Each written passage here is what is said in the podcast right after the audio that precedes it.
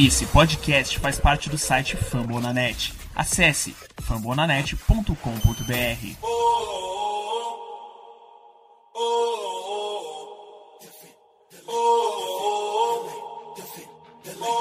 Cleveland, get on your feet and make some noise for your Cleveland Cavaliers! Let's go, Cavs! Eu sou Evelyn Cristina, aqui para mais um episódio do podcast da Cavaliers Brasil pelo Fambonanet. Esse que é o episódio 14, onde a gente vai trazer um pouquinho sobre os três primeiros jogos do Cavs na temporada é, 2020-2021. Então hoje estamos presentes, como sempre, eu e o Vitor, ADM também da Cavaliers Brasil, que vocês já conhecem. E hoje nós temos um convidado especial, que é o Felipe, o dono do perfil Cavs Nation BR, que inclusive foi notado pelo André Drummond, né, no dia de hoje, muito bom ressaltar. Mas primeiro, Vitor, Fala aí pessoal, dá suas boas-vindas. Boa noite, Evelyn. Boa noite, Felipe. Seja bem-vindo ao podcast. É, no episódio de hoje vamos falar um pouquinho né, desse início surpreendente do Cleveland no, na temporada, um pouquinho dos destaques da equipe, do que, que mudou do ano passado para esse ano e nossas expectativas reformuladas ou não, né, depois desse início. Agora é com você, Felipe, se apresenta aí pro pessoal, fala aí, fala também da emoção de ser notado pelo Drummond. Oi, Eve. Oi, Vitor. Oi para todos que estão ouvindo. Primeiramente, agradeço o convite. E, cara, nossa, ter sido notado pelo Drummond foi algo assim que eu não esperava, né? Eu faço meus posts, faço minhas artes, eu posto no Instagram. Geralmente, sempre que eu posto no Instagram, eu marco é, ou a página oficial do Cavs ou algum jogador. Mas eu não esperava, né? Que ele já é a segunda vez que ele dá uma passada lá nos stories, mas dessa vez ele repostou e então, pô, se eu já fui dormir feliz com a vitória de ontem, hoje eu acordei ainda mais feliz quando eu vi isso. E assim, é, eu diria que gratificante, né? Muito bom.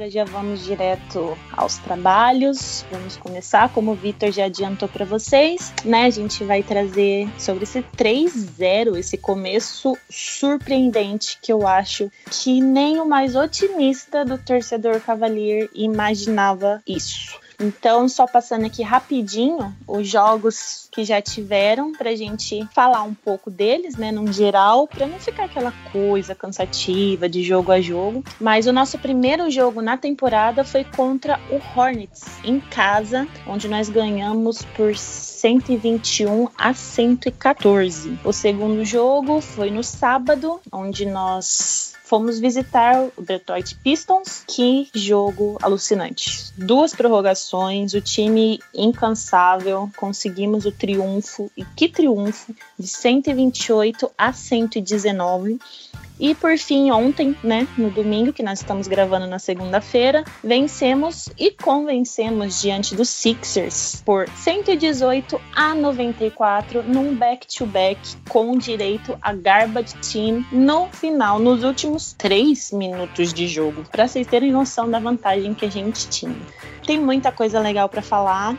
É, igual eu já falei várias vezes durante a cobertura dos jogos, abemos defesa, meus amigos. Nós temos uma defesa. Isso é algo para ser ressaltado toda hora, todos os dias, em todo lugar, porque depois de duas temporadas como o pior time defensivo da liga, né, a gente merece esses refrescos. Então, Vitor, traz um pouquinho pra gente aí da sua análise sobre esses jogos, seus destaques o que você achou, como você vê o time e a evolução dele já nesse começo de temporada. Então, Evelyn, falando do time como um todo, é... eu achei que o time melhorou demais a defesa, demais.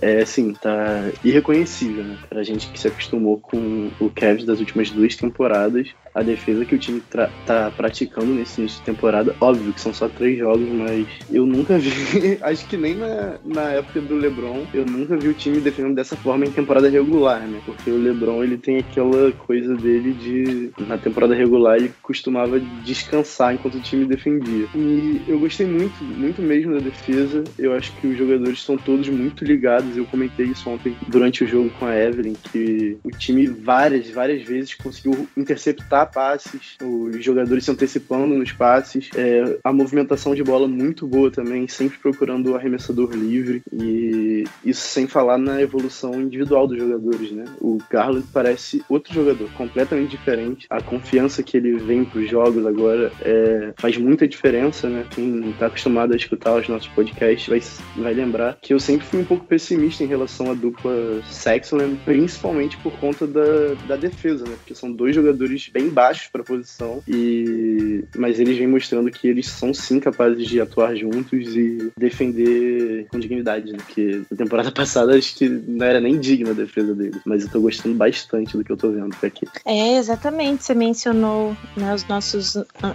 podcasts anteriores e realmente quem ouviu o 13, onde a gente falou das expectativas, né, da temporada e tal, uh, deve lembrar que eu mencionei que o Garland provavelmente seria mesmo um outro tipo de jogador, porque nessa temporada ele tá 100% recuperado da lesão. Na temporada passada, né, relembrando para quem não ouviu, ele ainda estava jogando meio machucado, ele não, não estava 100%. Nessa temporada, sim, ele vem 100% recuperado, mais forte, porque ele trabalhou bastante seu corpo na, na off-season, igual o Sexton, né, nesse tempo off, esses 200, quase 300 dias que ficaram sem jogar. Eles trabalharam bastante o corpo, vieram visivelmente mais fortes e com um QI também muito melhor.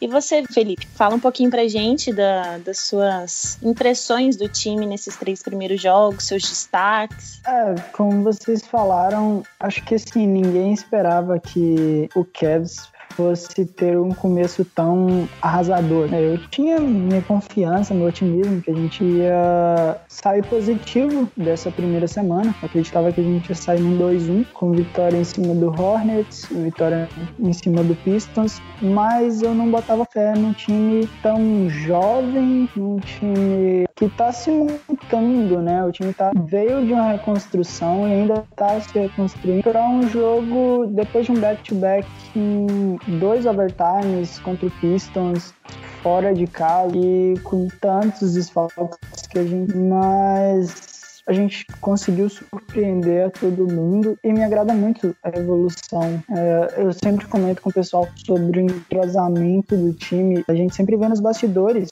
nas fotos, nos vídeos coletivas, é, nos perfis pessoais dos jogadores, todos sempre estão muito felizes, todos sempre aparentam estar se dando muito bem. E isso para mim sempre foi o um ponto crucial. Eu sempre acreditei, cara, é no entrosamento que a gente vai evoluir bastante. A dupla Sexton e Garland. Sexton é, cara, ele é impressionante, assim, um dos jogadores mais subestimados da liga, sem dúvida. O Garland, o tanto que ele evoluiu da temporada pra, passada para essa é, é, um absurdo. E ainda tem o Okoro que chegou, ele chegou muito bem, é muito mais do que as estatísticas demonstram. O Drummond, que eu sempre apostei muito nele, ele se mostra cada vez mais, cada dia mais, né? Ser um líder nesse segunda unidade. Desde que o LeBron tava, e assim, eu botaria assim, desde 2016, 17, não vejo uma segunda, segunda unidade com tanta confiança. Tem ali o Exxon, que é muito criticado, mas vem muito bem. Tem o Tom Maker até, que veio muito bem na, nas, na pré-temporada. O Larry Nance, que é jogador de toda a torcida e a, e a comissão técnica tem muita confiança nele. Você tem o Osman, que está sempre ali brigando com o Coro. E o Osman também é um jogador que evoluiu horrores do que era da temporada passada. Uh, eu até brinco que o Osman dessa temporada é o mesmo que jogou a Copa do Mundo pela seleção turca, porque o que tava jogando no Cavs não era ele. Então, assim, a gente tem ótimas peças ainda tem o, o Kevin Porter, né? Que toda a situação dele, ele é muito promissor. Então, quando voltar, quando o time tiver fechadinho, sem os desfalques, eu acredito que vai ser um time muito chato de se enfrentar. É, bem lembrado, Kevin Porter Jr. é uma é um talento que a gente tem, né? E que com certeza só agregaria ao nosso time, só irá agregar ao nosso time, né? Só trazendo um, um, uns destaques aqui rapidinho rapidinho, o Garland no jogo contra o Pistons, ele teve 12 assistências. Foi o maior número dele até agora.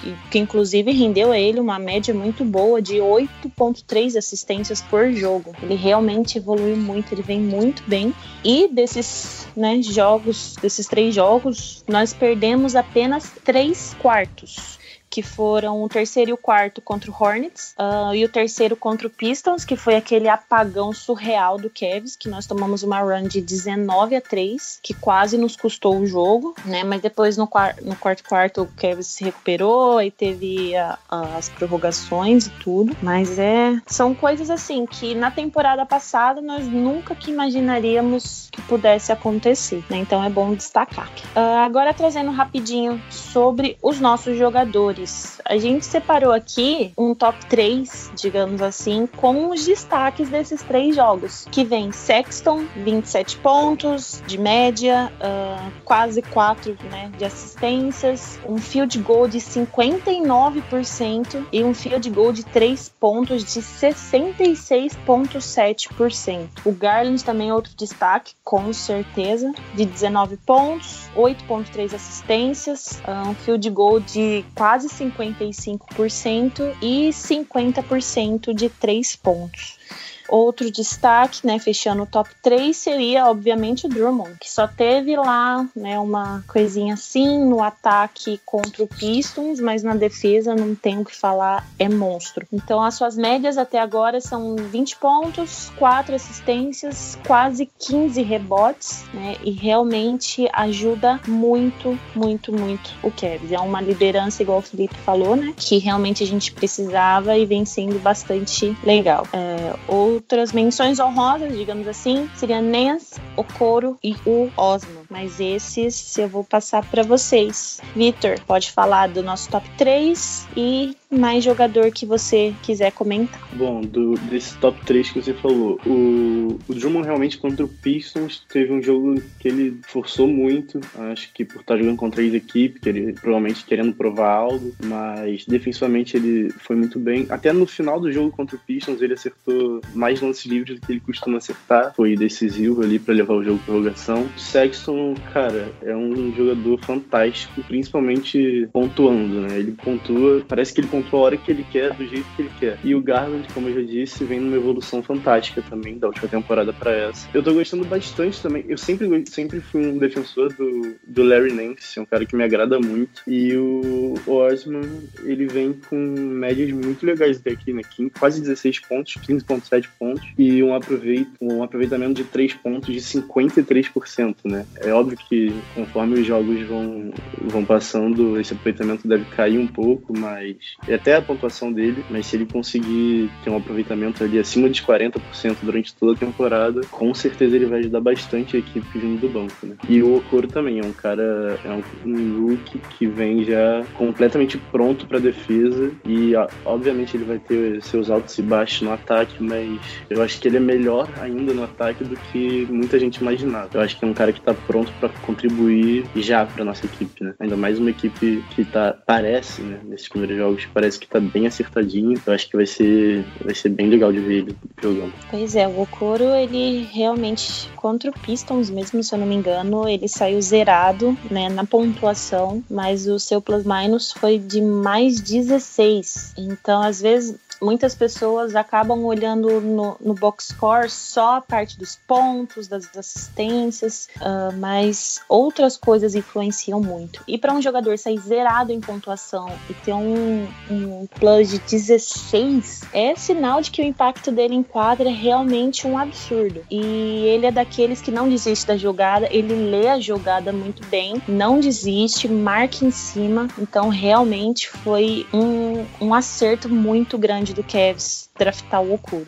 E Felipe, o que, que você acha do nosso top 3, desses jogadores também que o Vitor mencionou? Você tem algum outro, né, que gostaria de falar? E você acha que o Cherry Osman vem para ganhar o prêmio de sexto homem essa temporada ou é sonhar demais? Ah, como eu sempre digo, o... eu sempre confio demais nos nossos jogadores. Assim, quando todo mundo criticava o Garland, eu sempre bati o pé que o Garland ia se tornar um ótimo jogador. É, quando criticavam o Exxon, criticavam o Osman, o Drummond. Então, assim, eu acredito muito. Eu sou bem otimista mesmo. Em relação ao Garland, é interessante comentar que, para mim, essa é a temporada de rookie dele. Né? Ele, na última temporada, ele praticamente era um freshman, né? Que é o rookie da, do college. Ele não jogou no college, assim, teve quatro jogos, ficou a temporada inteira é, sem jogar e o Cavs draftou.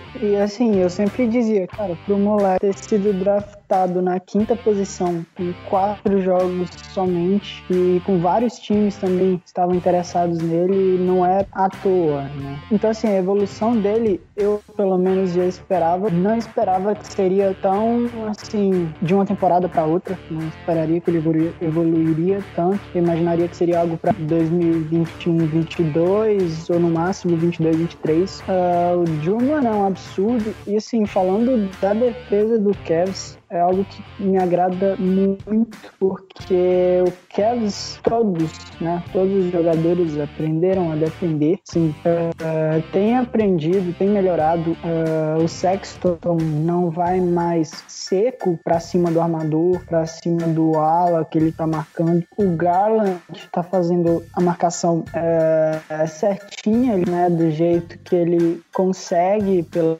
estatura e tudo mais, mas uma coisa interessante dessa defesa é o quanto a gente aprendeu a forçar o erro do adversário. E isso é muito perceptível no jogo contra o Pistons. Tem estatística interessante que, que eu vi, né? Acabei vendo na transmissão. Da metade do quarto período até o segundo, até a metade do segundo overtime, o Pistons tinha acertado 25% do que tinha tentado. E, além disso, teve aquele, aqueles erros do Rose é, no final do jogo também, para ir para prorrogação. Então, assim, a gente vê que a evolução ela aconteceu dos dois lados da quadra. O Bickerstaff chegou e tá agregando muito pro time, tá realmente colocando o time no lugar. É, o Osman, para mim, ele vai disputar muito forte, sim, sexto homem. Eu acredito que vão ter jogadores podem com certeza tirar isso dele, como o Schroeder, por exemplo, que é, é um cara absurdo. Tem outros jogadores em outros times também que sempre vem muito forte para essas disputas. Mas o Osman, eu acredito que ele não vai ser titular, justamente pelo corpo, e ele vai ser sempre aquele aquele cara que a gente pode contar. Então, a formação do, do Cavs está muito, para mim, tá bem, muito vantajosa, né? A, a, formação que a gente está montando. O Garland é o armador, Sexton, SG, o Okoro é o ala, Love. Aí, ali, se o Garland sair, o Sexton sobe para armador, entra o Osman de ala, o Okoro sobe para ala armador, o próprio Osman pode fazer um ala pivô, embora eu não goste dele nessa posição. Mas é um time que é muito versátil. Além disso, a gente tem uma terceira unidade muito boa também. A gente tem o Edson, que é um cara que eu gosto muito. Uh, uh, todo mundo sempre critica muito ele, eu sempre vejo isso. Ninguém bota muita fé nele, principalmente dos outros das outras franquias, né, que não acompanham uh, o nosso time, mas ele teve a pré-temporada dele foi ótima, ele tem entrado nos jogos, principalmente nesses momentos em que a gente precisa de algum desfalque ou para poupar, descansar algum jogador, ele entra bem e a eficiência do time em si tem melhorado bastante. Simplesmente o Okoro é um cara absurdo e para mim é o Roy. Para mim eu, a gente tem três jogadores para disputar prêmios individuais, que é o, o Osmo para sexto homem, o Drummond para de fora, que eu tenho certeza que ele vai manter esse aproveitamento, essa força defensiva e sempre pontuando bem também. E o Okoro para o Roy. Além disso, eu gosto sempre de mencionar o Sexton para All-Star.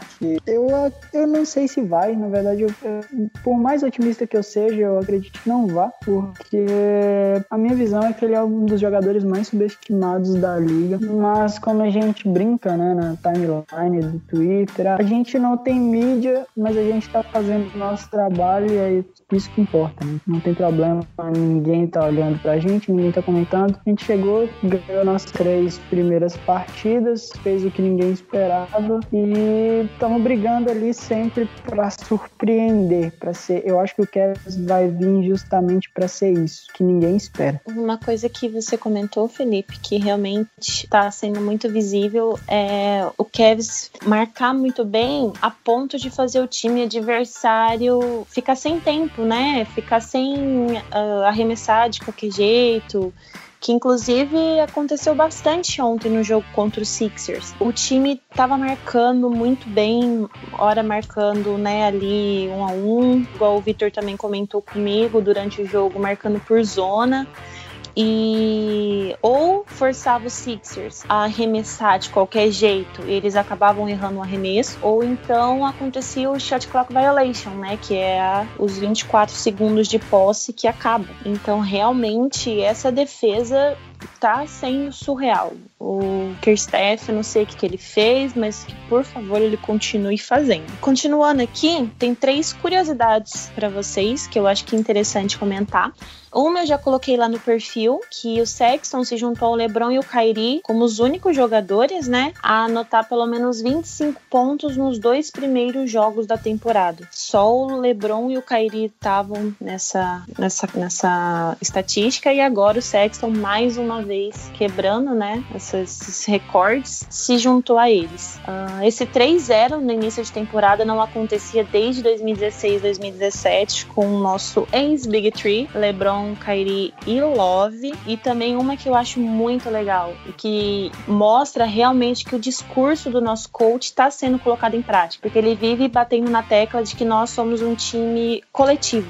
E o Kevin está liderando até o momento, né, a liga em média de assistências com 31,3 assistências por jogo. Eu acho que são coisas importantes uh, para serem destacadas, porque mostra que realmente a mudança está acontecendo. Não é só dentro de quadra, assim, visivelmente. Tem outras coisas por trás que mostram que realmente o trabalho está acontecendo. E Vitor, a gente tá com quatro jogadores lesionados, que é o Windler, que fraturou a mão, o Love, panturrilha, o Deli ainda em protocolo de concussão e o Okoro com uma entorse no pé.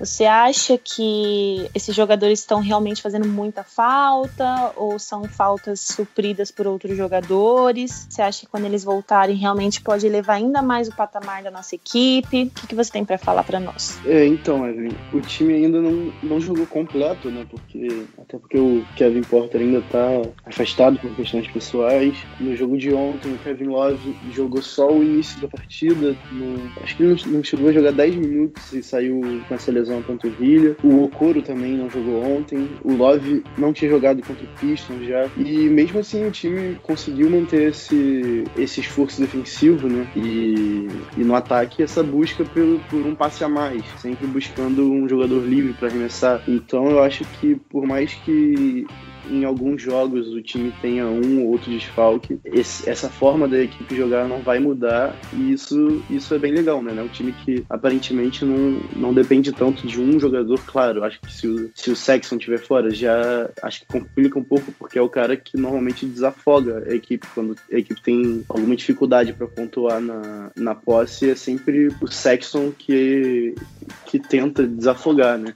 Mas no geral acho que a equipe tem, tem potencial para continuar jogando dessa forma, né? Mesmo com um ou outro desfalque. Então, óbvio que faz falta, óbvio que é melhor ter o Kevin Love do que o Jim Wade na rotação, mas eu acho que no final das contas o esquema de jogo não muda e isso é muito benéfico para a equipe. Né? Certo, eu concordo com você. Eu acho que esforço do time, né, um ou outro, assim, óbvio que igual você mesmo comentou, se o Sexton sair vai ser um problema, mas como esses fora o o Love e o Okoro, que são uh, titulares, né? Mas está sendo, até o momento, bem suprida a ausência.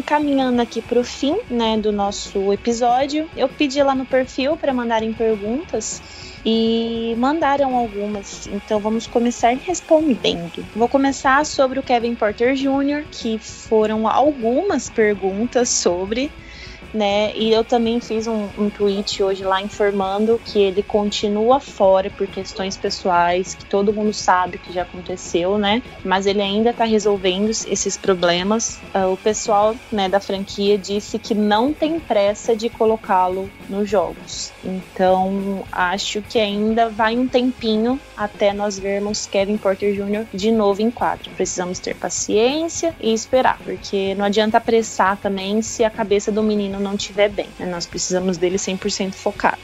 Então agora, Felipe, vamos lá para você responder essa pra gente. O João perguntou: como fica a situação do time com relação ao draft de 2021?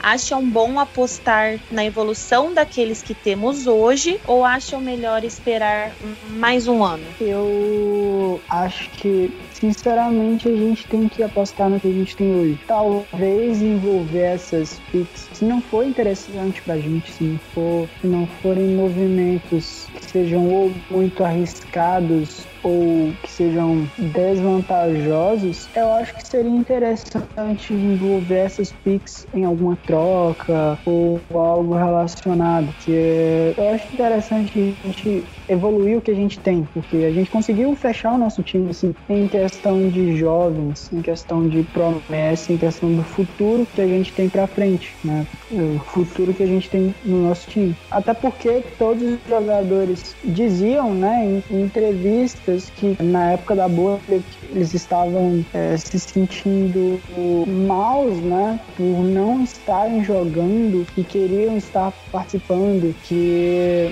que o Javal Magui falou na entrevista que quer estar muito forte é, é, e acredita que pode conseguir pelo menos a oitava seed. Então, eu acho que o time já mudou a mentalidade de tanque e, e absorveu a mentalidade de nós podemos ganhar, então nós vamos ganhar. Nós vamos fazer de tudo para que isso aconteça. Boa. Um, Vitor, agora para você.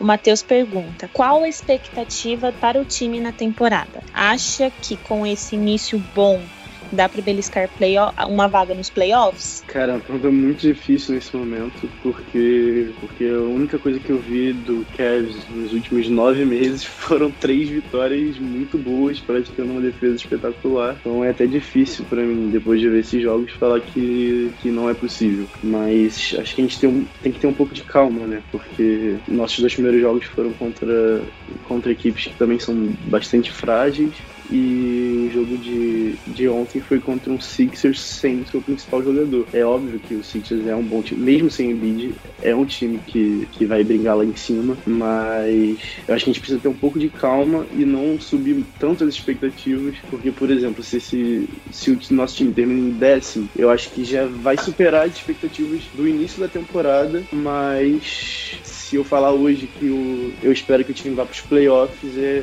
é como se eu estivesse falando que ficar em décimo seria um mau negócio, entendeu? Então acho que a gente tem que ter um pouco de calma, mas eu acredito que, que dá, que dá sim, principalmente se a gente continuar vendo esse tipo de basquete durante toda a temporada. É bom lembrar que o nosso time ainda é um time em formação, né? E provavelmente vai oscilar durante a temporada, não vai apresentar sempre esse basquete bonito e legal envolvente que está apresentando. Então, realmente a gente ainda precisa ter calma, paciência, né? E deixar o tempo agir igual já tá agindo. Então, agora, uma pergunta, pode ser os dois responder rapidinho essa daqui. Felipe, pode começar com você. Na opinião de vocês, por que o Kevin sofre tanto com divulgação? A gente quase não vê falar deles em mídias grandes e meios convencionais, apenas pelo trabalho especializado de vocês e até que ponto isso é prejudicial para o nosso time? Eu acredito que seja mais pela questão do desinteresse mesmo. Assim, ninguém botava fé que o Cavs ia ter uma melhora tão exponencial como teve pra, é, de uma temporada para outra, né? Você vê que é um dos times que menos tem transmissões, é, se não o time que menos tem transmissões. Então, eu acredito que seja muito pelo desinteresse das grandes mídias, ESPN, Bleacher Report e outras mídias, tanto nos Estados Unidos quanto no Brasil. Mas acredito que isso não prejudique tanto em questão da evolução do time. Assim, o que pode nos prejudicar em relação ao a renda da equipe, em relação ao marketing, em venda de camisas, uh, algum patrocínio, que eu não acredito que tenha tanta influência num mercado tão grande, mas acho que dentro do time isso não interfere tanto, pois é aquilo que eu falei, a gente não tem mídia mesmo assim a gente está fazendo nosso trabalho. Se a gente não é visto hoje, a gente está lutando para isso, né? A gente está jogando para isso. Vitor? Cleveland é um mercado pequeno, né? Acontece a mesma coisa acontece, por exemplo, com Oklahoma City, que eu tô vendo o jogo agora aqui do Oklahoma com Jazz, acontece com San Antonio Spurs, com Charlotte Hornets, são equipes que se elas não estiverem brigando lá em cima, elas não, elas ficam meio de lado na NBA. Isso não acontece, por exemplo, com, por exemplo, com Lakers, Knicks, que mesmo quando estão em reconstrução, a gente escuta muito falar porque são franquias muito populares, tanto nos Estados Unidos quanto no Brasil. São franquias de cidades enormes, então sempre vai ter interesse. E Cleveland, Oklahoma, essas essas cidades não têm, não geram tanto interesse a menos que eles estejam de fato brigando por algo grande, né? É, Orlando Magic, por exemplo, vai para os playoffs todo ano ali na oitava posição e mesmo indo para os playoffs todo ano a gente escuta muito pouco falar do Orlando Magic. Agora no Twitter, para quem acompanha o Twitter da NBA aqui no Brasil, né? A comunidade da NBA agora é um pouco mais falado porque é o único time que tem um perfil oficial em português, mas enfim, essas equipes são sempre deixadas de lado. É, e aqui o Matheus pergunta, Matheus Siqueira, fez várias perguntas num, num tweet só, que um, previsão do retorno do Kevin Porter Jr., a gente já comentou, sem previsão. O que acharam do novo uniforme City Edition? Eu amei, tô louca para comprar. Sexland veio para ficar, com certeza, espero. Sim. E E o Sexton devia ter sido eleito o melhor jogador da semana? Sem clubismo nenhum, com certeza deveria. Vocês? Eu acredito que sim. Isso é inegável. Como eu digo, o jogador mais subestimado da liga. Eu acho que poderia ter sido ele, mas se não me engano, foi o Sabonis, né? Também o Pacers ganhou todos os três jogos e ele ainda fez um game winner contra os Celtics, então acho que não dá para não dá para dizer que foi injusto também. É, é verdade, mas meu clubismo não deixa achar que não foi injusto. Agora, bem rapidinho, essa daqui também sobre o Kevin Porter Jr. Um, quando ele voltar, foi perguntada pelo Lucas quando a gente tiver ele de volta, qual seria o papel dele na rotação? Vindo do banco, vocês acham, Felipe? Eu acredito que ele venha do banco, pelo basquete que o time está apresentando, por tudo que o time está se preparando. É, o time está bem fechadinho. É, talvez ele brigue na vaga de sexto homem, que eu acho que vai acontecer. Ele vai brigar ali com o Osman, mas tirar o Sexton ou o Garland, eu não acho que o Bickerstaff vai fazer isso no ponto que os dois estão de evolução. Estão muito à frente do, do Kevin. Vi? É, eu também acho que o, o, Kevin Porter vai, vai vir do banco. E é até importante porque acho que vai dar um tempo a mais de descanso para o Sexton, que vem com uma média de minutos muito alta. E o Kevin Porter também também tem potencial muito grande para pontuar. Então acho que ele ali junto com o Osman, com o Larry Nance, vai, vai formar uma segunda unidade bem sólida para a equipe. Boa. Agora a penúltima pergunta.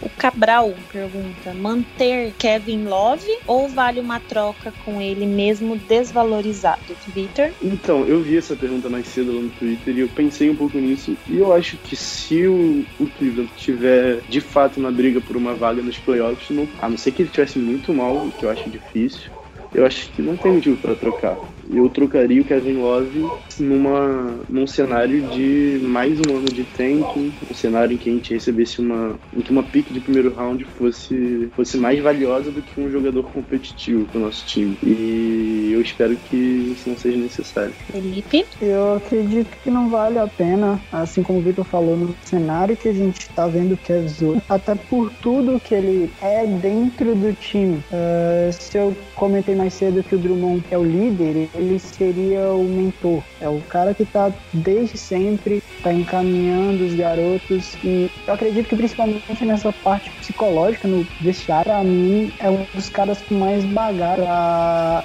mentorar alguém, né, para direcionar os jovens é, por tudo que ele passou. Então eu não trocaria ele. É, realmente, não tem como negar, né, essa, essa liderança do Kevin Love, tanto dentro quanto fora de quadra. E também é legal ver o quanto ele apoia incentiva os meninos, né? Uh, aquelas reações do banco, por exemplo, quando tem algum lance dos meninos, a primeira, a primeira pessoa que tá lá na frente, todo mundo vibrando, pulando, gritando, é sempre o Kevin Love. Então, acho que grande parte dessa evolução dos meninos também passa pelo nosso camisa zero.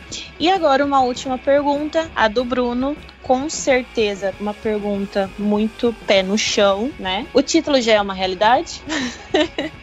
Vitor? Tô até sem palavras. Eu acho que... Mas eu acho que é óbvio que sim. Felipe, sem clubismo, por favor. Sem clubismo, eu acredito que acabou a competitividade no leste, já pode entregar a conferência. A gente só aguarda quem vai decidir a NBA contra a gente. LeBron que se cuide na NBA Finals. Estamos chegando. O coro que vai marcar ele com certeza. Então, meu filho, é média aí nas finals de 5 pontos por jogo. E agora, realmente chegando no final, no, no episódio passado, eu e o Victor, que gravamos sozinhos, uh, nós falamos um pouquinho sobre o tanto de vitórias que nós achamos, achávamos né, que o Cavs teria na temporada. Você quer mudar, Victor? Ou você mantém a sua, o seu palpite? É claro que eu vou mudar. Eu tinha falado em torno de, de 25, né? Algo assim. Então eu vou jogar lá pra. Calma, é, é, difícil falar de cabeça porque eu tô sempre pensando numa temporada de 82 jogos, mas sei lá, eu vou, eu vou fazer proporcionalmente. Essa tem 72 de... jogos, né? É, enfim, mas vamos, vamos supor que tivesse 72, eu diria que a gente. Hoje eu diria que a gente venceria ali na faixa de 36, 37, que seria. Em muitos anos seria o suficiente para pegar a oitava posição do leste. Então vamos torcer. Empolguei. Você... tá liberado, tá liberado. Você, Felipe, não estava presente no nosso último episódio, mas qual que é o seu palpite pro tanto de vitórias que o Cavs vai ter na temporada? Meu primeiro palpite na temporada eu apostava 30 42, mas vendo a evolução do time, assim, e como que o time tá jogando, como que o time tá se portando, eu acredito que dá pra a gente fica ali entre 35 a no máximo 42 vitórias ali. Isso porque eu não tô sendo clubista, mas acredito que a gente fica ali na faixa dos 35 a 40. É, eu tô com vocês também. Eu tinha dito no último que eu achava que não chegava nas 30 vitórias, mas eu também vou mudar. Eu acho que gente passa das 30. Não sei se chega em 40 ou algo assim. Vai depender muito de como o Kevs vai continuar, né, lidando na temporada, se vai manter essa intensidade, se não vai. Então, é realmente, igual o Victor disse, é difícil a gente falar assim, porque a temporada é muito imprevisível, né? Tem lesões, tem isso, tem aquilo. Mas eu vou ficar com vocês. Eu vou colocar ali no meio, entre 35 e 45 vitórias. Eu vou ficar, apesar de ser um número bastante alto para uma temporada de 72 jogos, né? Pro nosso time, assim, ainda em reconstrução. Mas vou ser um pouco otimista, porque eu estou animada com esse basquete bola do nosso Cleveland Cavaliers.